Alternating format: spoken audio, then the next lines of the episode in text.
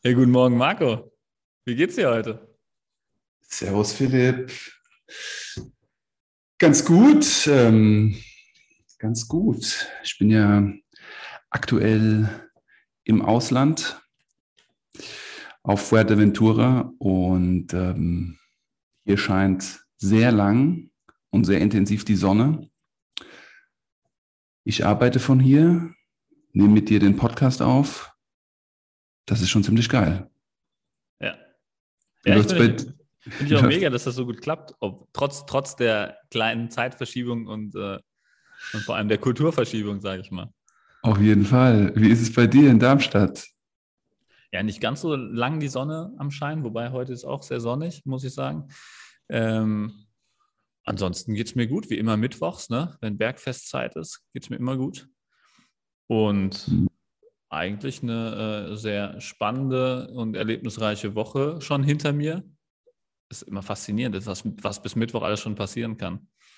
Und wir haben uns ja auch vorgenommen, dass wir heute ganz schnell auf den Punkt kommen und sagen, worum es heute in der Folge gehen wird. Ja? Richtig, wir haben äh, Rückmeldung bekommen, dass äh, viele Leute doch gerne direkt wissen, worum es geht, damit sich entscheiden, ob sie weiterhören oder nicht. Und dem folgen wir. Also immer gerne Verbesserungen uns zukommen lassen. Schreibt Philipp, schreibt mir. Da sind wir sehr dankbar, dass wir das Format einfach noch runter machen. Genau. Soll ich dann äh, einfach mal erzählen, worum es heute gehen wird, Marc, oder willst du das machen? Bitte tu das. Wir haben uns heute ähm, überlegt, dass wir auf Knie, auf das Knie als Gelenk eingehen ähm, und allem, was darum, äh, zu, also was damit zu tun hat, sowohl ähm, Knieschmerzen beheben, ähm, Präha, Reha und ähm, ich, was, es, was es sehr schön beschreibt, finde ich, war dein, dein Satz im Vorgespräch, Marco. Das Leben ist eine Prävention. Für alle, die jetzt zuhören und noch nie Probleme mit dem Knie hatten, ist das, glaube ich, äh, auch ein Grund dabei zu bleiben, wenn man es so sieht, weil jeder, der noch keine Probleme mit dem Knie hat, sollte dafür sorgen, dass er nie Probleme mit dem Knie hat. Deswegen fand ich deinen, schön, äh, deinen Satz ziemlich schön, den du vorher gebracht hast. Ne? Also das Leben ja, ist eine Prävention. 100 Prozent. Ähm, lustigerweise haben wir uns ja auch wieder angenähert, als du Themen mit dem Knie hattest. Ja. Fun Fact, obwohl, den Fun Fact bringe ich, nachdem du mir erzählst oder uns erzählst, was du für, für Probleme mit dem Knie hattest. Also. Ja, ich, ich, ich habe ähm, 2000, was, 2018 oder 2017? Ich muss 2000, ich bin gerade gar nicht mehr sicher. 2017 war es, glaube ich. 2017 habe ich mir das zweite Mal das Kreuzband gerissen. Also ich hatte es 2011 oder 2012 schon mal auf der rechten Seite das Kreuzband gerissen, ist beim Judo passiert äh, durch Fremdeinwirkung und ähm, habe mir dann, ähm, das ist ganz interessant, kann ich auch nochmal zu erzählen, derjenige, ähm der mich damals operiert hat, ist selber Ex-Judo-Star, ähm, ne? der Dr. Misala mhm. in Offenbach. Mhm. Und der führt tatsächlich auch eine Studie über Judo-Kreuzbandrisse, ähm, also über, über alle Leute, die er ähm, operiert hat, halt aus dem, aus dem Judosport, wie oft die sich das Kreuzband nochmal reißen. Und ich habe mir damals die Studie von ihm durchgelesen und da stand, wenn du dir das Kreuzband reißt, reißt du es dir zu 75 Prozent Wahrscheinlichkeit beim nächsten Mal auf der anderen Seite, also auf dem linken Knie dann in meinem Fall. Und genau so ist es gekommen. Ich habe mir dann 2017 beim Judo das Knie auf der anderen, das, das Kreuzband auf der anderen Seite gerissen. Also jetzt zwei künstliche Kreuzbänder mittlerweile. Und ähm, genau, da war ich in der, in der Anfangszeit noch, noch vom Personal Training und ähm, bin dann als, aus Kundensicht auf dich zugegangen und habe gesagt, hier Marco, ähm, Kreuzbandriss, Reha, kannst du mir da helfen? Ne? Und so kamen wir damals wieder in, in Kontakt. Ja, fuck, ey. So war das. Zwei Kreuzbänder. Ja, man wechselt immer auf das ähm, unbelastete Bein, belastetes Meer, um das andere auszugleichen und zu schonen. Und dann, wenn du noch nicht ausbalanciert dann wieder in die Bewegung gehst, ist sehr hohe Wahrscheinlichkeit dann, dass du in die andere Seite dann. Ja, genau. Das, das ist, ja. ist, nicht nur, ist nicht nur physikalisch, sondern auch psychologisch äh, tatsächlich extrem äh, so gepolt, weil ähm, es ist extrem schwer, vor allem psychologisch äh, wieder in Kontaktsport einzusteigen, wenn man eine schwere Verletzung hatte und man trainiert sich automatisch Bewegungsmuster ähm, einfach um, dass man die schwache oder die vermeintlich schwache Seite umgehen kann. Und ähm, ist mir dann auch aufgefallen im Nachhinein, dass ich halt viele ähm, Techniken einfach auf der anderen Seite mache und das, das, das andere Bein ähm, weiter vorne stehen habe, einfach um das, um das vermeintlich schwächere Bein zu schützen. Fuck. Hm. Ja, alle sieben Minuten, gell? Alle sieben Minuten reißt in Deutschland ein Kreuzband. Ach krass, das wusste ich jetzt nicht. Ich, ich, ich kenne nur die elf Minuten von Parship. Scheiße. Alle elf Minuten knallt's bei Parship. Ja, und, genau. alle und alle sieben Minuten knallt's im Kreuzband, ey. alle sieben Minuten knallt's im Knie. ähm, ja, der Dr. Dr. Matthias Feucht von der RT Stuttgart, ähm, sehr renommierter Knieexperte, hat das mal für einen Vortrag ausgerechnet. Dr. Matthias Feucht, jeden, der es interessiert, so sehr international anerkannter Knieexperte, hat das mal ausgerechnet, alle sieben Minuten. Das ist die Ausgangslage. Und dann fangen die Leute eigentlich an, sich mit dem Knie zu beschäftigen. Also alle sieben Minuten, wo ein Kreuzband reißt, fangen die Leute erst an, sich mit dem Knie zu beschäftigen. Und daraufhin. Ich würde ja. würd sagen, manchen schon vorher, oder? Also, wenn du, wenn du jetzt, ich würde sagen, wenn du Knieprobleme kriegst, es muss nicht so akut sein wie ein Kreuzbandriss.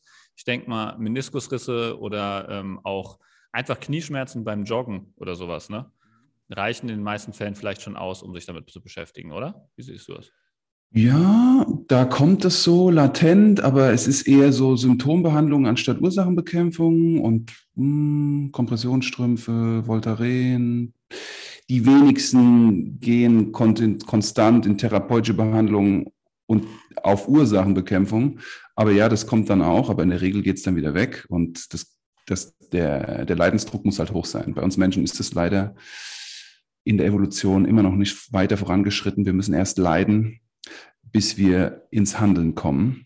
Irgendwo muss äh, Schmerz da sein. Und beim Knie ist es eindeutig der Fall. Deshalb fand ich auch im Vorgespräch diesen Spruch, der so aus dem Nichts gekommen ist, dass eigentlich das ganze Leben eine Prävention ist, so entscheidend. Ähm, mit wenigen präventiven Maßnahmen kann man das Gröbste wirklich vermeiden. Und ich glaube, das ist so ein kleiner Sneak, den wir jetzt vielleicht machen sollten auf die Folge. Ähm, wir wollen am Ende definitiv aufzeigen, welche Übungen gut sind für Kniestabilität. Wir wollen überhaupt auf Kniestabilität grundlegend eingehen. Dann, was begünstigt und was lässt sozusagen Knieprobleme vermeiden? Wie kann man sie vermeiden? Und unser Startpunkt ist sozusagen jetzt dieser, dieses Problem mit deinem Kreuzband. Und was waren denn für dich deine Top 3 oder wo du sagen würdest im Nachhinein, das ist etwas, was du jedem empfehlen würdest, sobald er eine Verletzung hat, zu tun und was er vermeiden sollte? Gut, also Kreuzband ist natürlich schon eine, schon eine sehr schwere Verletzung, die, die auch eine lange Reha mit sich zieht und eine sehr starke Einschränkung nach der OP. Ne? Also es ist so, bei mir war es immer so, die Kniebeugung ähm, habe ich eigentlich beim ersten Kreuzbandriss vor allem sehr schnell wieder hingekriegt. Beim zweiten war es problematischer, aber aus einem anderen Grund, weil da noch eine Knorpelprellung mit drin war. Ähm, was, was schwieriger fällt, ist eigentlich die Kniestreckung wieder voll herzustellen beim Kreuzband. Und das habe ich auch bei den ähm, Kunden, mit denen ich dann im, äh, jetzt gearbeitet habe, äh, die einen Kreuzbandriss schon hatten, ähm, dass die Streckung wieder voll herzustellen äh, problematisch ist. Und das schränkt halt beim Gehen ein. Ne? Also mhm. du, wenn, du, wenn du gehst und keine volle Streckung hast zum Beispiel, ähm, ist das sehr störend. Ähm, und auch wenn du normal stehst einfach und deine Knie durchstrecken willst, ist das, ist das störend. Also es ist schon sehr nervig, wenn alles äh, unsymmetrisch ist. Und um diese Kniestreckung wiederherzustellen, gibt es halt verschiedene Ansatzpunkte, die mir vorher noch nicht so bewusst waren. Und ähm, da sind ja verschiedene Muskeln beteiligt, die diese Kniestreckung auch blockieren können. Und äh, Zusätzlich sind noch verschiedene strukturelle Probleme, die auftreten können. Ähm, ein Problem, wo man dann halt auch den richtigen ähm, Osteopathen, Therapeuten, Physiotherapeuten ähm, äh, an der Hand haben sollte, der mhm. sowas korrigieren kann oder auch erstmal entdecken kann überhaupt. Ne? Also vor allem mein zweiter Kreuzbandriss war halt ähm, so, so fatal. Da habe ich äh, im Prinzip bei drei unterschiedlichen sehr guten Therapeuten äh, Behandlungen gehabt, die verschiedene Sachen korrigieren mussten im Knie nochmal, ähm, mhm. um diese Streckung ähm, oder die Beugung auch wieder hinzukriegen. Mhm. Also das ist zwar ein Punkt, dass nicht, nicht jeder Therapeut dazu in der Lage ist, ähm, so etwas schwer, schwerwiegendere Sachen hinzukriegen. Also mhm. guter Therapeut ist äh, Nummer eins. Ähm, dann zweiter Punkt wäre, dass man weiß, welche Übungen und Bewegungen man machen sollte. Ne? Also es wäre zum Beispiel ähm, welche verschiedenen Tools hat man zur Verfügung, um, um die Streckung wieder voll herzustellen, um die verschiedenen Muskeln wieder in die Länge zu kriegen, auf Länge zu kriegen und auch wieder ähm, stark zu kriegen. Ja, weil die sind ja nach, nach so einer OP, wo du halt ähm, längere Zeit den Bewegungsradius gar nicht nutzen kannst, sind die ja komplett ähm, verkümmert, die Muskeln. Und dann hast du halt äh, das Thema, dass du die halt erstmal wieder von Null aufbauen musst. Und wenn ja. du zum Beispiel einen Wadenmuskel, fällt mir jetzt gerade bei Streckung ein, äh, weil die wenigsten wissen, dass der Wadenmuskel auch übers Knie geht. Ähm, und wenn du die Wade in die Länge ziehen willst oder die Wade erstmal stärken willst, aber die Wade halt einfach auf der Kreuzbandseite, ja, also da, wo der, wo der Unfall passiert ist, zum Beispiel bei mir jetzt links, ja, so verkümmert ist, dass du gar nicht einbeinig ähm, einen Wadenheber machen kannst mit Körpergewicht. Ja. Du ja. musst dir halt andere Möglichkeiten überlegen. Mhm. Ja. Also das war zum Beispiel das Thema bei mir. Ich konnte am Anfang nicht, wenn ich jetzt mit beiden ähm, also auf beide Zehenspitzen gegangen bin und dann ähm, die stärkere Seite locker gelassen habe, bin ich sofort runtergefallen. Also ich konnte das nicht mehr auf den Zehenspitzen halten, geschweige denn einbeinig auf die Zehenspitze zu gehen auf der schwachen Seite. Das hat überhaupt nicht fuck, funktioniert. Fuck, fuck, also, fuck. Ja, genau, ich erinnere mich, da hattest ja. du Riesenthemen. Ja. Also Gar nicht ansteuern, aktivieren. Ja, ja war ein totales Problem. Genau, also sowas wie stehende Waden äh, heben, was wir auch am Anfang probiert hatten, das, das war ja gar nicht möglich. Ne? Mhm. Und da kannst du ja mal also das, das finde ich jetzt auch nochmal spannend, das aus, jetzt aus deiner Trainersicht mal zu sehen, weil ich kam ja damals wirklich mit diesem Problem zu dir mhm. und ähm, du hast ja dann auch, äh, verschiedene Übungen waren gar nicht möglich, die du so mit normalen Kunden angehst, ne? Mhm. ähm, wie, wie das für dich war und äh, wie du auch damit umgegangen bist. Gerne. Also du sagst eins Therapeut, zwei Übung und Training und drittens ja gut, also das äh, jetzt zu Training gehört natürlich auch ein entsprechender äh, Experte ähm, äh, ich würde sagen, ein sehr guter Trainer dazu, weil ähm, was auch sehr schlimm ist am Anfang, ist, die Fortschritte sind sehr, mhm. sehr klein am Anfang, weil du halt wirklich so starke Einschränkungen hast, dass du viele Übungen gar nicht machen kannst, mhm. die den Fortschritt ermöglichen würden. Und du musst da wirklich fast täglich dran am Anfang, musst deine mhm. Übungen machen. Mhm. Und ähm, du bleibst halt auf diesen Mini-Plateaus und ähm, alles tut weh, jede Bewegung tut weh, gehen tut weh. Also es ist ein sehr schmerzhafter Prozess am Anfang. Und wenn du da nicht jemanden an deiner Seite hast, der dich da objektiv, der dir objektiv zeigt, dass, zeigt, dass du Fortschritte machst, der ähm, dir zeigt, ähm, was du machen kannst, dich motiviert und, und so weiter. Das ist ein sehr schwieriger Prozess dann tatsächlich. Also ähm, ist kann man natürlich auch alleine machen, wenn man so eine starke Willenskraft hat, aber ist halt sau anstrengend auf jeden Fall. Und wenn du jetzt noch nebenbei irgendwie arbeitest äh, und noch andere Sachen zu tun hast, ne, ist das unheimlich okay. belastend. Da ist ein, ein, guter Trainer, wie ich jetzt damals auch mit dir hatte, schon auf jeden Fall extrem hilfreich. Ja. Ja. Okay, danke, danke. Also du sagst, therapeutische ähm, manuelle Versorgung, hm. Übungsauswahl und dann für das Training, für die Reha, was über den ähm, äh, postoperativen Bereich hinausgeht, danach in den aufbauenden Bereich, dass man da sozusagen eine Kompetenz hat, um schneller ans Ziel zu kommen. Hm. Ja, okay. Ja, definitiv ähm, war das ein sehr interessanter Prozess. Grundlegend ist ja immer zu empfehlen, die ersten sechs Wochen nach so einer OP sofort und so schnell es geht in die Bewegung zu kommen und zu gehen, damit eine Durchblutung stattfindet im Gewebe, damit alles besser sich erholt. Das haben wir versucht mit Flossing sozusagen, mit engem Bandagieren, Abbinden über drei, vier Minuten und Bewegung, dann dieses Flossing, diese Bandage lösen, schnelle Durchblutung, Gefäßerweiterung, Nährstofftransport. Das haben wir probiert. Da wollten wir sozusagen dieses manuelle Therapie simulieren vor einer Trainingseinheit. Also erste sechs Wochen manuelle Therapie und dann so früh wie möglich wieder in die Bewegung gehen. Und da ist halt eine Frage, was sind wir bereit zu investieren? Also ein Profisportler hat die Ressourcen, hat das Umfeld. Wir kriegen von der Krankenkasse x Stunden, a 20 Minuten. Das wird es nicht sein. Es, es muss mehr sein. Also wer, wer sein Knie wieder hinkriegen will, der darf gerne Experten zu Rate ziehen und zumindest sich einmal alle paar Wochen treffen, so wie wir das auch gemacht haben, und dann in die Bewegung gehen, so früh wie möglich. Weil das, was wir brauchen, ist Bewegung wieder. Wir brauchen, wie du gesagt hast, äh, die, das Wiederherstellen der Kniebeugung, der Kniestreckung. Das ist das Entscheidende. Und das so früh wie möglich, weil wenn das nicht passiert, wird dann alles kurz und knapp und schräg und quer. Und dann müssen andere Menschen, also wieder andere Experten wie Osteopathen oder Alternativmediziner, ich meine, du hattest ja mehrere Erfahrungen, die dir alle was gebracht haben. Was war da für dich ein, zwei Highlights, was dein Knie anging? Ähm, ja, zum Beispiel, was ein, was ein krasses Highlight war, der äh, Robin Kist, auch ein ehemaliger ähm, Judo-Kollege von uns, der in, in Rottgau seine, seine Praxis hat, ist auch mittlerweile Osteopath. Ähm, der hat meinen Unterschenkel ähm, eingerenkt. Also es war faszinierend. Also es war anscheinend der Oberschenkel gegen den Unterschenkel verschoben. Das ist damals wohl bei diesem ähm, Judo-Unfall passiert, weil mein Knie damals komplett nach innen geknickt ist. Und das Kreuzband wurde ja dann repariert, aber diese, diese Fehlstellung zwischen Unterschenkel und Oberschenkel war nicht gegeben und dadurch mhm. konnte ich nicht in die tiefe Hocke gehen. Also ich konnte mhm. einfach über einen ewig langen Zeitraum nicht in die tiefe Hocke gehen, weil ich extreme Schmerzen in der Rückseite des Beines hatte.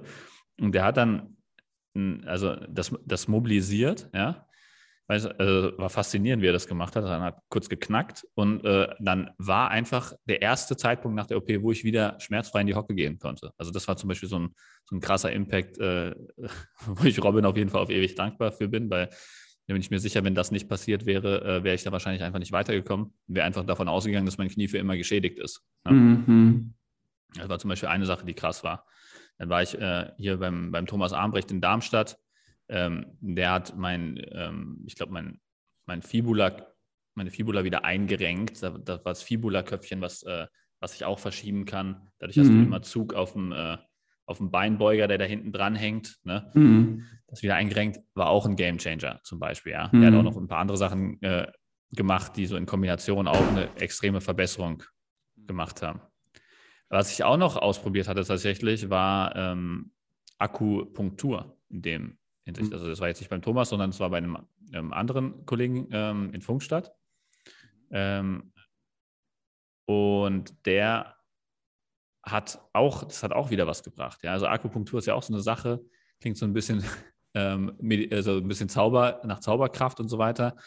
Jeder, der es mal ausprobiert hat, äh, wird wahrscheinlich äh, merken, dass das, äh, dass das eine krasse Wirkung hat. Ne? Ist halt mhm. halt wie, wie Akupressur nur stärker im Prinzip. Ja. Und ähm, das fand ich auch faszinierend, was das nochmal bewirkt hat. Also was das an, an Durchblutung und ähm, Freiheit auch wieder ähm, in der hinteren Kette gegeben hat. Mhm. Ähm, dann war ich am Anfang noch äh, bei der Mirka ähm, in Frankfurt und ja. Ähm, kann man eigentlich auch den vollen Namen nennen. Ne? Mirka, Mirka Medjewski. Ja. Praxis im Gutleut. Ja. Sehr zu und, empfehlen. Ja, genau. Ähm, die hat auch die erste, äh, mir bei der ersten Therapie nach dem, äh, nach dem Knie geholfen, hat da mhm. ähm, auch verschiedene Sachen drumherum, die noch schief standen, Becken und so weiter behandelt. Äh, mhm. Das war auch ein äh, krasser Gamechanger. Also das, das, ähm, dann habe ich noch die Niki äh, ähm, Wollmann hier in Darmstadt, äh, auch eine alte Bekannte von mir, die ich schon aus Footballzeiten ähm, kenne, die damals bei den Darmstadt Diamonds äh, auch ähm, Teamphysio war, ähm, die auch ähm, Behandlung mhm. gemacht hat. Ja, die hat auch schon mein ja. erstes Kreuzband damals behandelt, ja, mhm. und hat da einige Sachen bewirkt. Ja, also ja. die hat wirklich so dieses, dieses lang, also ich habe beim Physiopoint in Darmstadt hier immer die, die ähm, längerfristige Betreuung gemacht. Also war schon, schon, schon einige Therapeuten, die da im, im Spiel waren, die da, die da mir geholfen haben weil es wirklich beim zweiten Mal halt ein deutlich schlimmerer Impact war. Mhm. Also bin ich, bin ich vielen zu Dank geschuldet und dann dir halt als Trainer noch. Ne? Also ich meine, das ist so, war schon, schon, schon fast ein Trainerstab, den ich da um mich hatte. Ne? Ja. schon ja. fast Fußballprofi-Niveau. Auf jeden Fall, das, ja. so hat es auch angefühlt. Also was, was, und ich glaube, das ist jetzt interessant, wenn wir auf, das, auf die Prävention des Ganzen gehen, von deiner Situation aus gestartet das zeigt eigentlich, wie komplex und individuell Knie sind und Ausgangslagen für Verletzungen, weil du hast anscheinend schon viel vorher mitgebracht, was die Verletzung begünstigt hat. Und im Nachhinein ist es dann das alles rückgängig wieder aufzulösen, unglaublich schwer und langwierig. Ja? Und deshalb so dieser Aspekt der Prävention auf den wir jetzt gleich eingehen. Ich möchte noch sagen, was mir besonders aufgefallen ist. Das Erste, was mir besonders aufgefallen ist, als wir angefangen haben mit, ähm, mit Supplements, das Thema Entgiftung, dass du ja in den ersten Wochen, hast ja dein Körper in einer ganz, in einer ganz bestimmten Art und Weise gemerkt. Und ich spreche deshalb die Entgiftung an, weil die Entgiftung wirkt sich auch immer auf die Faszien und auf die Gelenke und auf das Bindegewebe halt aus. Wie war das für dich, die ersten zwei Wochen mit der Alge Chlorella? Ja, das, das war extrem faszinierend.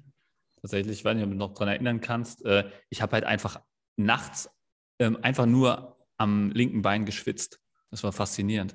Ich habe einfach eine, eine Hitzeproduktion in diesem Bein bekommen hat wirklich ein extremes Schwitzen nur an dieser Stelle. Und also das, das, war, also das war wirklich faszinierend. Das hat ja auch einiges gebracht. Gut, du kannst dann mhm. hinterher nicht mehr rausrechnen, was jetzt durch die Chlorella-Alge kam, was durch das Training kam, was durch die manuelle Therapie noch kam und so weiter. Ist ja dann immer schwer, ähm, das zu machen. Aber dieses Schwitzen kam hundertprozentig von der äh, Chlorella-Alge. Da ist auf jeden Fall was passiert. Und deswegen, ja. ähm, da war auf jeden Fall Durchblutung äh, und Entgiftung des Grauens, die da stattgefunden hat. Ja, das, das habe ich in der Form noch nie erlebt, also dann noch selten erlebt, auch vielleicht ich kann es an einer Hand abzählen, aber wie, ähm, wie Entgiftung unterschiedlich stattfinden kann, wenn bestimmte Strukturen blockiert sind, die die ganze Zeit unterversorgt sind, dadurch Verletzungen auftreten und dann auf einmal fängst du an, mit Nährstoffen zu arbeiten und mit Bewegung natürlich, mit dem ganzen Pool, wie auf einmal diese Stelle anfängt zu arbeiten und denkst dir, fuck, das ist ja ein anderer Mensch, äh, die andere Stelle dort, was macht die? Mein, der Rest der Körper macht was anderes, was ist da los? Ne? Mhm. Und das ist super spannend. Ja, das Zweite, was ich spannend fand, ähm, war tatsächlich der Aspekt, wieder die Beweglichkeit im Kniegelenk herzustellen und zu merken, okay, hier muss man noch spezifischer arbeiten, noch mehr differenzierter mit den Übungen vorankommen, die man sowieso schon kennt. Also das war auch ähm, eine spannende Reise, um dann zu merken, okay, hier geht es auch eindeutig um die Beinrückseite, hier geht es eindeutig um die Wade, es geht nicht nur um das Knie, es geht hier um andere Dinge. Also praktisch äh, think outside the box und ähm, nicht sich auf eine Sache fokussieren, sondern auf die Peripherie. Ja, ja, dieses Outside the Box ist tatsächlich ja. extrem wichtig, weil so, sonst äh, hätte ich ja auch, ich meine, ich bin ja selber Personal Trainer und ich, ich kenne mich ja selber sehr gut mit äh, Knien aus. Ich habe ja auch schon eine vollständige Kniereha auf der anderen mhm. Seite gemacht, wo ich extrem ja. viel dazu gelernt habe und so weiter. Ich wusste ja vom Kern her schon im Prinzip, wie es funktioniert, wobei auch jede Verletzung wieder anders ist. Aber dieses Objektive von außen, einen anderen Exper andere Experten da drauf schauen lassen, die eventuell was sehen, was du ähm, mit deinen Scheuklappen gar nicht mehr sehen kannst, ja, mhm. ist extrem wichtig, ja. Also was ich da mhm. auch noch dazu gelernt habe über mein Knie, diese ganzen Einflüsse von unterschiedlichen Experten in, in, in dem Gebiet, das war einfach äh, Wahnsinn. Ne? Mhm. Ja. Das entwickelt dich als Trainer auch nochmal extrem weiter. Ne? Sehr stark, definitiv. Und die ganzen Vorurteile, die um diese Training des Knies, um die Training der Bewegung noch immer kursieren, was man und wie man ein Knie belasten sollte, sind auch noch unglaublich stark. Also zum Beispiel dieser Aspekt in einer Bewegung mit dem Knie nicht über die Fußspitzen zu gehen. Ja, mhm. also das ist ja auch über 85 Prozent der Menschen, mit denen ich arbeite, haben das in sich und assoziieren das mit einer schlechten Bewegung für ihr Knie. Wenn das Knie, wenn sie nach unten gehen, über die Fußspitze geht. Ja? Also sozusagen ein enormer Knie, eine enorme Kniebeugung haben, ist für viele ganz schlecht. Geht dir das ja, also, auch so in deiner Arbeit? Ja, also das ist tatsächlich auch das, was du in der Fitnesstrainer B und A-Lizenz heute noch äh, beigebracht bekommst, ja. Und das ist natürlich ähm, gravierend, weil, weil alle Leute, die ich kenne, die schwere äh, Knieverletzungen hatten und sich da wieder komplett äh, selbst hergestellt haben, ja, oder mit Hilfe von anderen Leuten, haben halt äh, einen Großteil ihres Trainings halt genau mit diesem äh, Knie über die Fußspitze erreicht, ja.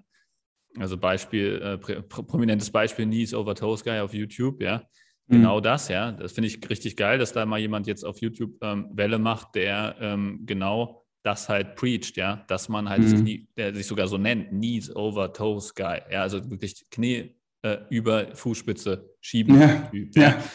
Also das, das, und der macht da halt wirklich auch äh, richtig Werbung führen. Das ist wichtig, dass, dass jemand die ja. Arbeit macht, ja. Und ich hoffe, dass wir das auch mit unserem Podcast hier ein bisschen machen können, dass wir die Leute so ein bisschen wachrütteln können und da erklären können, vielleicht auch, ähm, warum das sinnvoll ist, das Knie über die Fußspitze zu schieben oder auch notwendig ist, das äh, Knie über die Fußspitze zu schieben. Ja.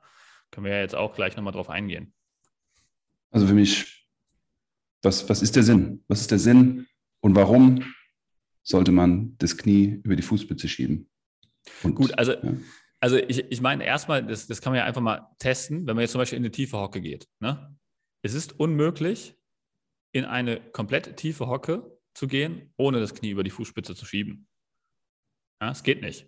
Das geht, also es ist einfach äh, mhm. physikalisch nicht möglich. Das heißt, ah. ja? Mhm, bitte sozusagen. Ähm, du, Anschluss. Ja, du, du, du, musst im Prinzip, du musst es sowieso im Alltag machen, das Knie über die Fußspitze schieben. Das heißt, äh, wenn es eh in deinem Bewegungsablauf vorgesehen ist, ja, solltest du auch in der Lage sein, das zu tun. Mhm. Und diese Bewegung muss also auf jeden Fall im kontrollierten Bereich gestärkt werden ähm, und sollte nicht im unkontrollierten Bereich äh, belastet werden. Ja? Also wenn du jetzt zum Beispiel nie gewohnt warst, das Knie über die Fußspitze zu schieben, bist dann aber in jeder Sportart, die du machst, vielleicht auch im Judo oder so, wo du noch äh, Fremdeinwirkung hast oder sowas, gezwungen, das Knie über die Fußspitze zu schieben mhm. und bist dann in so einer komplett ungewohnten Bewegung drin, ist ja einfach grob fahrlässig. Ja, ja. ja. Ja, jetzt ein, ein krasses Beispiel. Ich meine, über die Rekrutierung der Muskeln können wir gleich noch, können wir gleich auch noch drauf eingehen, aber, mhm. aber das mhm. wäre jetzt so ein Beispiel, was mir eingefallen ist. 100 Prozent. Ich wollte ein bildliches Beispiel noch machen. Wir stellen uns praktisch mit beiden Fußzehen, Fußspitzen an die Wand und dann versuchen wir tief in die Knie zu gehen. Wenn unsere Knie die Wand berühren, das ist der Moment, wo unsere Knie über die Fußspitzen gehen würden. So, dann versucht mal in die Hocke zu gehen. Da ist Feierabend, also du kommst nicht in die Hocke. Du musst die Knie vor die Fußspitzen bringen und wie du es auch sagst, Dafür ist unser Gelenk ausgelegt worden, biomechanisch. Wir dürfen das, wir können das. Kinder, Kleinkinder, wenn man die beobachtet, wie tief die in der Hocke sitzen, oder im asiatischen Raum, wie viele Menschen in der Hocke Arbeit, äh, Arbeit verrichten auf der Straße, fernöstliche Kulturen.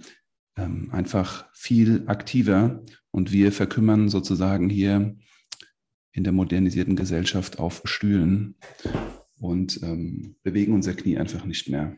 Wobei man ja noch sagen muss, wenn du eine Treppe runtergehst, ne, mhm. schiebst du ja mit jedem Schritt das Knie über die Fußspitze. Das kann auch jeder mal ausprobieren. Eine Treppe langsam runterlaufen, also abwärts laufen, wirst mhm. du merken, du hast keine Chance, eine Stufe nach unten zu gehen, ohne das Standbein mit dem Knie über die Fußspitze zu bewegen. Ja. Weil du musst dir deinen Fuß einfach vor den anderen setzen und nach unten und du kommst da nicht, nicht hin, wenn du nicht das Knie über die Fußspitze schiebst. Geht nicht. Das ist sogar eine einbeinige Belastung. Ja? Das heißt, du hast dein ganzes Körpergewicht auf einem Bein. Und das ist halt schon ein wesentlich höherer Impact als äh, wenn du eine Kniebeuge mit Gewicht sogar machst. Ja? Also du, musst, du müsstest ja im Prinzip eine Kniebeuge mit Körpergewicht äh, auf der Langhantel zusätzlich machen, um wirklich diese Belastung hinzukriegen, die du, die du beim Treppen abwärts gehen auf dein Knie bringst. Richtig, weil es ist eine nachgebende Arbeit, nachgebende Muskelarbeit ja. ist meistens bei uns Menschen sehr schwach ausgeprägt. Und das ist intensiver, du hast viel intensivere Kräfte. Welchen Vorteil hat es, tief in die Hocke zu gehen? Ähm, ein Vorteil ist natürlich, gut, du nutzt den vollen Bewegungsradius aus. Ja? Was hat es für Vorteile? Zum einen, ähm, es, es, hilft dir erstmal, diese Bewegung überhaupt beizubehalten. Ja? If you don't use it, you lose it. Ganz klassisch. Zweiter Punkt äh, wäre natürlich ähm, Knorpel, ähm, Stichwort Arthrose meine, Knorpel ist ja im Prinzip, also Arthrose bedeutet, dass Knorpel verkümmert, ja, oder äh, sich abbaut oder äh, also einfach schlechter wird, ja, sagen wir es mal so. Ähm, und Knorpel ist nicht durchblutet. Das heißt, der kann nur durch Nährstoffe versorgt werden, wenn er äh, zusammengedrückt wird und wieder auseinander, also komprimiert und dekomprimiert wird, sozusagen. Und um den Knorpel zu komprimieren und zu dekomprimieren, musst du ihn halt über einen vollen Bewegungsradius belasten. Und das ist halt, wenn du in der tiefe Hocke gehst, komprimierst du sozusagen deinen Knorpel einmal vollständig und versorgst ihn mit Nährstoffen. Ja? Wenn du das nicht regelmäßig machst, versorgst du ihn nicht mit Nährstoffen. Was passiert dann logischerweise? Arthrose. Ne? Also deswegen alleine um, um, um deinen Knorpel gesund zu halten, ist es notwendig, halt äh, dein, deine, deine Bewegung über den vollen Bewegungsradius halt regelmäßig durchzuführen. Vollkommen richtig. Das heißt, Kniebeugung unter 90 Grad, so dass die Beinrückseite die Wade berührt. Also das Thema Beweglichkeit. Und du hast die, die Russenhocke als Test gemacht. Es gibt auch einen super anderen, super entspannten anderen Test, den jeder mal von euch ausprobieren kann. Wir legen uns in Bauchlage und dann versuchen wir mit der Ferse unseren Hintern zu berühren. Schaffen wir es in der Bauchlage komplett flach mit den Fersen den Hintern zu berühren? Wenn wir das schaffen, haben wir eine gute Beweglichkeit. Wenn wir das nicht schaffen, haben wir meistens zu viel Druck, zu viel Spannung in der, in der vorderen Kette, also in der Streckerkette vorne am Oberschenkel. Und das ist auch etwas, was dazu führt, dass Arthrose, Anfälligkeit, Risiko steigt, wenn es Unbeweglichkeit und Muskelspannung gibt. Also nochmal ein Add-on zu deinem Thema, Philipp, ähm, Beweglichkeit. Ja. Ja, macht, macht ja auch Sinn, ne? Also wenn, ja. wenn da einfach äh, der Muskel halt konstant unter Spannung ist vorne, ist ja der Anpressdruck unter der Kniescheibe halt einfach deutlich höher. Mehr Reibung führt zu mehr Abnutzung. Ja, also ist ja einfach ja. die logische Kette, muss man sich da halt einfach mal vor Augen halten. Und dann ist es eigentlich auch ganz, ganz logisch, dass da Arthrose einfach produziert wird durch diese schlechte Beweglichkeit. Ne? Ja, anderes Arthrose-Risiko ist definitiv Übergewicht. Also desto schwerer man ist, desto mehr Last aufs Knie, desto höher die, die Kräfte, die kompensiert werden müssen. Ganz klares Thema. Das adressierst du auch in deiner Arbeit auf, Philipp. Ja, genau. Das ist ja immer mein Punkt, den ich mache. Alle Punkte, die wir gerade angesprochen haben, werden natürlich skaliert über das Körpergewicht, weil jede Belastung mit Körpergewicht natürlich einfach stärker ist, wenn das Körpergewicht höher ist. Ja, ist ja auch immer, ja. da musst du kein Raketenwissenschaftler für sein, um das nachvollziehen zu können, glaube ich. Mhm. Genetische Disposition spielt immer eine Rolle. Also wie ist unsere Biogenetik? Haben wir Knorpelanfälligkeiten in der Familie oder nicht? Wenn man das weiß, kann man schon präventiv arbeiten und versuchen, das zu vermeiden. Was auch ein großer Risikofaktor ist, obwohl nicht exponentiell groß, also nicht unglaublich groß, ähm, Rauchen. Mhm. Das heißt, die Gefäßrestriktion, die durchs Rauchen stattfindet, sorgt wiederum dafür, dass es zu einer schlechten Nährstoffversorgung kommt. Ja. Und das sind Dinge, glaube ich, die kannst du übertragen aufs Kreuzband, auf den Meniskus, auf die Arthrose, also auf das Thema Knie. Wir müssen das Knie voll umfänglich bewegen, damit es vollumfänglich auch versorgt wird mit Nährstoffen.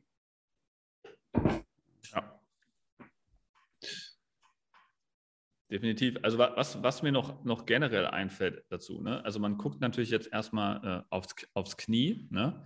aber es ist natürlich auch so, dass ähm, die Kniefunktion auch abhängig ist von den umliegenden Gelenken. Ne? Also zum Beispiel das Fußgelenk natürlich, spielt natürlich auch eine sehr große Rolle ähm, bei, bei der Kniefunktion. Ja? Weil wenn das Fußgelenk in der Beweglichkeit eingeschränkt ist, muss das Knie halt einfach ganz andere Arbeit machen ist äh, zum Beispiel auch ein, ein, Punkt, den ich äh, in, in meiner Kniegeschichte ähm, gelernt habe, ähm, dass man halt schauen muss, zum einen ähm, die Fußgelenksmobilität zu verbessern. Das kann man auch wieder in der tiefen Hocke ganz einfach testen. Wenn du in die tiefe Hocke gehst und deine Fersen sich vom, Bosen, äh, vom Boden abheben, dann ähm, ist deine Fußgelenksmobilität offensichtlich nicht gut genug, um deine Knie so weit nach vorne zu schieben, dass du das hinkriegst ähm, mit Fersen auf dem Boden. Mhm. Dann ist es Zeit, an den äh, an der Fußgelenksmobilität zu arbeiten.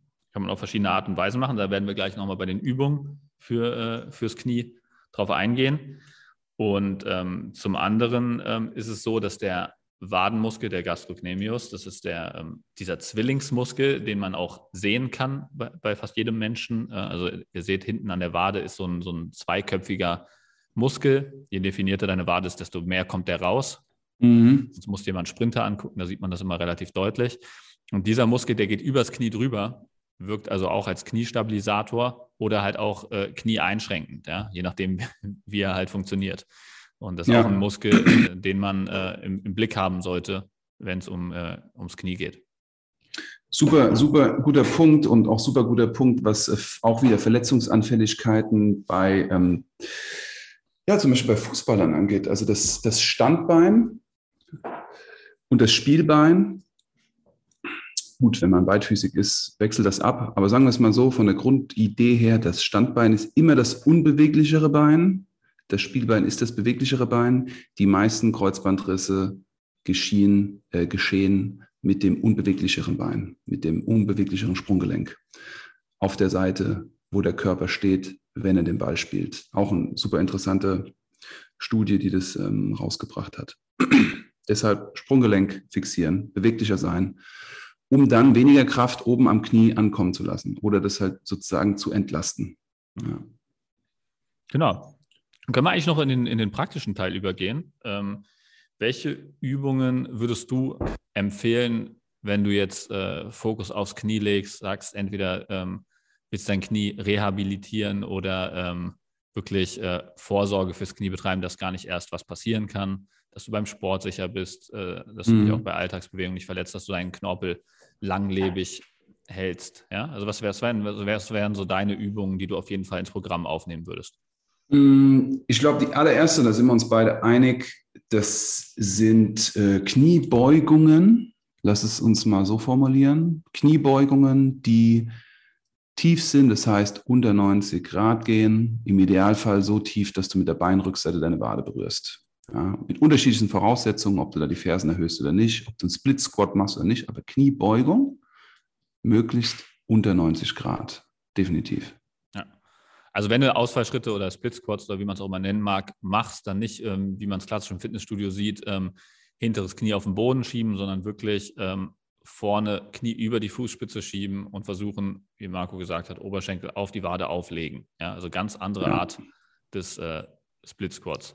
Ähm, was, was, was merkst du da, wenn du das beobachtest und den Leuten das zum ersten Mal zeigst? Bin mal gespannt, ob sich das mit meiner Beobachtung deckt. Hm, da bemerke ich viele Sachen. Also zum ersten so diese, diese, diese, Unsicherheit, so darf ich denn das Knie über die Fußspitze schieben, ist immer das Erste, was kommt. Ja. Und dann ähm, ist es so, wenn es passiert, hebt halt meistens die Ferse vorne ab, weil halt die Fußgelenksmobilität nicht da ist. Ähm, und zum anderen ist äh, ein starkes Ziehen im, im, hinteren Bein in der Vorderseite da. Ähm, Einem also Ausfallschritt. ja. ja. Ja, durch die fehlende Mobilität äh, in der Bein, äh, in der vorderen Kette, wie du es eben auch angesprochen hattest. Ja, also das sind so die drei Hauptelemente, die mir jetzt sofort einfallen würden. Koordinativ ist es auch schwierig, einen Split Squat ja. zu machen tatsächlich für den meisten. Ja. Deshalb bevorzuge ich immer erstmal eine normale Kniebeugevariante, bevor ich in den Split Squat gehe. Aber definitiv deckt sich das auch mit meinen Beobachtungen. Was ich, was mir auch einfach auffällt, das fällt dir auch auf, ist, dass die Leute in dem unteren Teil einfach keine Kraft haben. Ja, okay, das stimmt, ja. Die haben keine Kraft. In dem extremsten Winkel des Knies haben sie keine Kraft, weil sie nie in diese Bereiche kommen. Die sind super lange jetzt schon auf der Erde unterwegs, machen super viel Sport und dann bringt man sie in diesen Kniewinkel und dann sind sie kraftlos. Jetzt muss man sich das mal überlegen, wenn du in einer Sportverletzung in diesen Winkel kommst, das ist überhaupt keine Kraft zu reagieren. Du bist der Biomechanik, der Kraft, der Physik vollkommen ausgeliefert. Und dann, dann hast du den Salat. Dann fliegen ja. dir die Bänder um die Ohren. Ja. Und deshalb geht es darum, diesen Winkel kontrolliert, nicht unkontrolliert, sondern kontrolliert kennenzulernen und kontrollieren zu lernen. Ja, das merkst du ja auch in der Kniebeuge schon. Ne? Wenn du Kniebeuge unterhalb von 90 Grad einfach mal sehr langsam und kontrolliert versuchst durchzuführen, weil meistens ist so, die fallen bei 90 Grad einfach runter. Und mhm. dann ist es unheimlich schwer, aus dem untersten Punkt äh, diese unteren 90 Grad, äh, also die unter 90 Grad Winkelposition da auch wieder hoch zu kontrollieren. Ne? Also einfach ja. mal eine langsame Kniebeugung ausführen, einfach mal ganz langsam runter in die Kniebeuge gehen und mal ganz langsam wieder hochkommen. Da merkst du relativ schnell, dass dieser untere Bereich extrem schwer fällt wenn es nicht Vollkommen ist. richtig. Ja. Der entscheidende Muskel ist der VMO, könnte man sagen. Also die lateinische Abkürzung von Vastus Medialis Obliquus. Wo sieht man den von außen, Philipp, wenn man aufs Knie guckt? Ja, in, innen ob, oberhalb vom Knie ist so ein tropfenförmiger Muskel. Ähm, das ist der, von dem der Marco gerade spricht, der VMO oder Vastus Medialis. Ja. Desto dicker und austrainierter der ist, gleich stabileres Knie. Ja, genau. Also der stabilisiert das Knie auch gegen ähm, ein nach innen knicken. Ja, das kann man sich ganz einfach vorstellen. Also wenn das Knie nach innen knickt, zieht der Vastus medialis sich zusammen und schiebt das Knie wieder nach außen. Und der sitzt da auch an der günstigsten Stelle, ist wesentlich stärker als die ähm, Gesäßmuskulatur außen, Gluteus mhm. medius, der auch da immer stark in Verbindung mitgebracht wird. Der ähm, VMO hat eine deutlich bessere Position, kann deutlich stärker wirken. Deswegen ähm, Prio 1 äh, bei Kniestabilität auf jeden Fall der VMO und der wird halt trainiert unterhalb von 90 Grad ähm, in der Kniebeuge und in den letzten 15 Grad Streckung. Deswegen wäre jetzt als nächste Übung auch äh, Step-Ups, was, was ich auf jeden Fall noch mit ins Programm nehmen würde. Also einfach diese oberen 15 Grad Kniestreckung trainieren kann man machen, indem man das Standbein auf so einen Stepper draufstellt und dann einfach ähm, sich immer wieder hochdrückt. So kann man das äh, dann den, ähm, den WMO auch sehr gut aktivieren. Wer an der Ausführung interessiert ist, das ist der Polikin Step Up. Polikin Step Up, P-O-L-I-Q-U-I-N, Charles Polikin. Es gibt viele Step Up Varianten. Diese Variante ist die am einfachsten zu kontrollierendste, aber auch eine unglaublich anspruchsvolle Übung, wenn man sie richtig ausführt. Der Polikin Step Up. Ja. ja. Okay. Genau. Das ist für vorne. Was ist für hinten?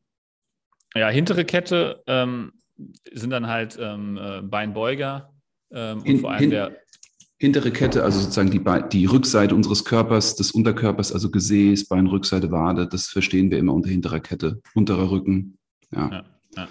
Genau, also da ist ähm, Wade, dieser zwillingsförmige äh, Muskel, wie, den ich vorhin schon er erwähnt habe, ja, der auch bei der Kniebeugung äh, mit beteiligt ist, äh, der stabilisiert das Knie auch in der vollen Streckung, also zum Beispiel Wadenheben ähm, mit durchgestreckten Beinen wäre da eine Variante. Ja, kann man mhm. einbeinig auf einer Treppenstufe machen oder ähm, kann man auch zweibeinig in so einem ähm, stehenden Wadenhebemaschine machen. Kann man eine Kurzhantel zusätzlich als Zusatzgewicht nehmen, wenn es einem zu leicht fallen sollte. Und ähm, ja, gibt es viele verschiedene Varianten. Ähm, wichtig ist, dass die, das Knie dabei durchgestreckt ist, weil sonst trifft man äh, den anderen Wadenmuskel, der nicht übers Knie geht. Ja. ja. Ähm, das wäre der erste. Zweite, Popliteus haben wir im Vorgespräch auch noch äh, ähm, ausführlich Popl diskutiert. Po po Popli was? Popliteus. Poppel. ja, das ist ein kleiner, also ich weiß gar nicht, ob es dafür eine deutsche Bezeichnung gibt. Es ist im Prinzip ein ganz kleiner Muskel in der Kniekehle, der äh, dafür verantwortlich ist, ähm, aus der Endstreckung des Beines das Bein zu beugen. Ja? Mhm. Deswegen äh, wäre es zum Beispiel wichtig, wenn man Beincurls zum Beispiel macht, ja, was ich auch auf jeden Fall bei einer Knie-Reha äh, oder Preha empfehlen würde, äh, Beincurls zu machen, dass man die in die volle Streckung macht und dann aus der vollen Beinstreckung das Bein beugt, weil da halt der Popliteus genau äh, äh, aktiviert werden muss. Also Beincurls, die Beinrückseite, nicht die Beinvorderseite. Das heißt, in Bauchlage liegen, die Fußgelenke in einer Walze einklemmen und die Fersen zum Gesäß ziehen. Das ist die überwindende Arbeit, das Anstrengende und dann das Nachgeben, die Fersen vom Gesäß weg wieder kontrolliert in die Streckung bringen. Das ist ein Beincurl. Ja, genau. Nicht zu verwechseln mit dem Beinstrecker. Ganz, ganz richtig. Ähm, was haben wir noch an, an Übungen, die wichtig sind äh, für die Kniestabilität, Marco?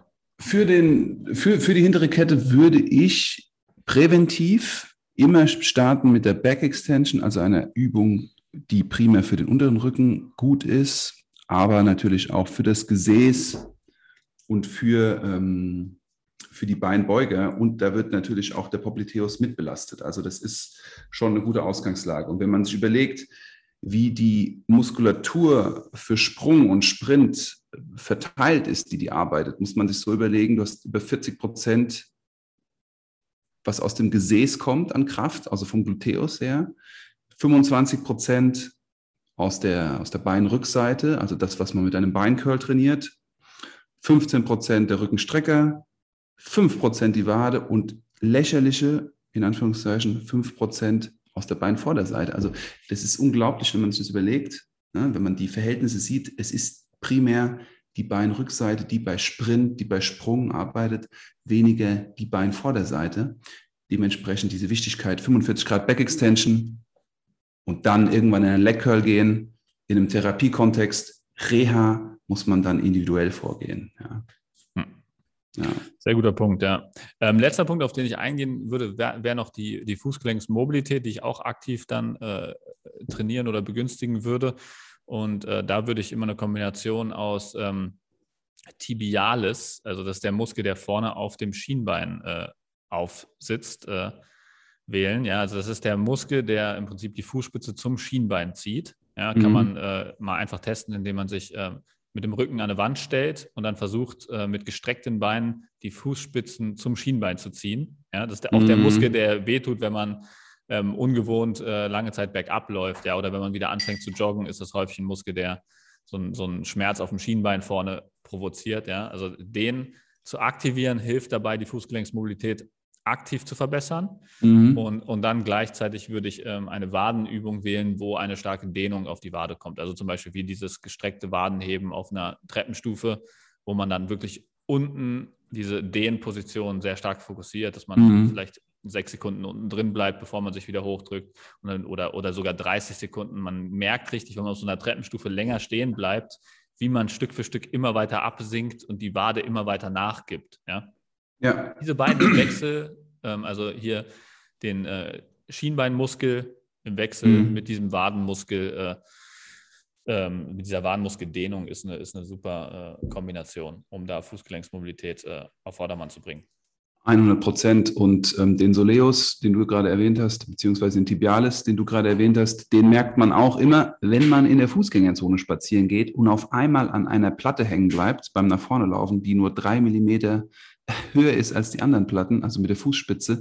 Das ist der Moment, wo man nicht sozusagen den Fuß angezogen hat, die Fußspitzen angezogen hat beim nach vorne laufen, weil der Tibialis nicht aktiviert wurde. Und dann bleibst du halt auf einer flachen Ebene an einer minimalsten Erhöhung hängen. Das ist so das Sinnbild. So, oh fuck, ey. Das, das ist der Tibialis, der da nicht arbeitet. Ne? Also wenn du dich da hinlegst, hättest du mal die Fußzehen besser angezogen. Hättest du mal dein Tibialis lieber aktiviert. Ja? ja. ja, das kann man eigentlich so einfach machen. Du kannst auch einfach ja. auf Fersen mal laufen. Also wenn du einfach auf den Fersen ja. mal durch die Gegend läufst, musst du auch den Tibialis anspannen. Ne? Richtig lustig, aber nicht nur auf Fersen durch die Fußgängerzone laufen. Ja, das, das sieht auch nicht gut aus. Ähm, gute, gute Punkte. Ähm, bei dieser ganzen Trainingsthematik möchten wir auf jeden Fall betonen, dass es entscheidend ist, wo ist aktuell das höchste Potenzial wir haben euch ja jetzt unglaublich viele Übungen angeboten. Alle auf einmal zu machen, ist nicht der Sinn der Sache. Der Sinn der Sache ist herauszufinden, welche im Moment die entscheidendste ist und die am meisten Fortschritt bringt. Und dann Stück für Stück die anderen dazu bauen. Ja? Also ja. Fortschritt auch. ist entscheidend. Ich denke auch, wenn man jetzt, wenn man jetzt immer Kniebeugen ähm, nur bis 90 Grad macht, ist es, glaube ich, einfach eine gute Idee, mal unterhalb von 90 Grad zu trainieren und das zu fokussieren, wäre vielleicht ein erster Schritt. Und dann kann genau. man ja darauf gehend äh, weiterhin aufbauen. Ne? Und dazu würde ich doch direkt noch packen, pausiertes Wadenheben. Ne? Ob das auf einer Treppenstufe ist oder ob das an der Maschine ist, wo man sich einspannt. Aber diese zwei, tiefe Squats, Ass to Grass, Wadenheben stehend, wäre mal ein guter Start. Oder halt, wenn man keine Maschinen hat und macht das zu Hause, Wadenheben auf der Treppe und tiefe Hocke. Wenn man das dann mal macht, dann merkt man auch, wo es hängt tatsächlich und dann kann man ja. sich da weiter, weiter reinarbeiten. Ja. ja. Ein Punkt, den ich noch gerne aufgreifen würde, ist so Nährstoffversorgung, Kollagen. Mhm. Also wenn es so um Sehnenthematiken geht, Entzündungsthematiken im Gelenk, Arthroseprävention oder man halt gerade aus einer Reha kommt. Und eine andere Sache, die ich noch aufgreifen würde, ist die Wirkung von Krafttraining auf Kreuzbänder, vielleicht so als Finale. Mhm. Ja, hau raus. Erzähl. Ähm, Kollagen, sprich Aminosäuren, die möglichst langkettig sind, wurden ja immer propagiert, dass sie gelenkfördernd sind und unglaublich viele Kollagenpräparate wurden auf den Markt gebracht. Das große Hauptproblem ist, wie lang sind diese Aminosäureketten, damit davon noch etwas im Gelenk ankommt. Und das ist entscheidend. Also wenn man Kollagenprodukte kauft, sollte man immer sich informieren, wie lang diese Kollagenketten sind und ob sie nicht komplett aufverdaut werden. Also wichtig ist, dass am Ende etwas im Gelenk, in der Gelenkhaut, Schleimflüssigkeit ankommt, wo der Philipp auch am Anfang erzählt hat, wenn du tief in die Hocke gehst, in die Knie gehst, presst du sozusagen diese Gelenkschleimflüssigkeit auf die Struktur. Du machst diese Kompression, du machst diese Nährstoffversorgung. Und Kollagen arbeitet dann in diesem Moment im Gelenk und sorgt dafür, dass das Ganze aufbaut, versorgt wird und nicht abgetragen wird. Also Knochensuppe ist zum Beispiel etwas, wenn man kollagenhaltig essen will, dass man sich eine Knochenbrühe kocht mit Suppenfleisch, mit, mit Knochenmark drin und eine Knochenbrühe löffelt. Also es ist sehr gut, auch was Haut, Nägel und Gelenke angeht, ja, die Knochenbrühe oder ein Kollagenprodukt. Und das andere Diese Studie werden wir auch dann in den Show Notes von dieser Aufzeichnung äh, veröffentlichen.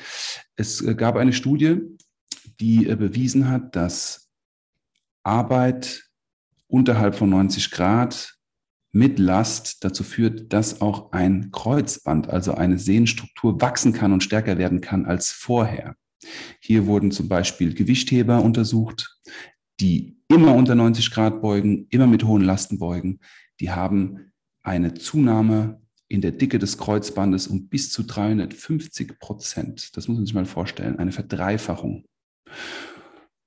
Und es gab Studien, die sozusagen verglichen haben, Menschen, die früh mit Krafttraining begonnen haben oder unter 90 Grad zu beugen und nicht und auch Kinder und auch hier im MRT ganz klar eine viel festere Struktur. Und ich glaube, das ist letzten Endes, worum es uns beiden hier geht, diese Struktur möglichst stabil zu halten, damit sie nicht kaputt geht. Ja. Also dieses, unser Anfangspunkt, den wir gemacht haben. Ja. Genau, lebenslange Prävention. Das, das Leben ist eine einzige Prävention. Yes. Stark. Heute mal ein bisschen länger. Fuck, fast eine Stunde.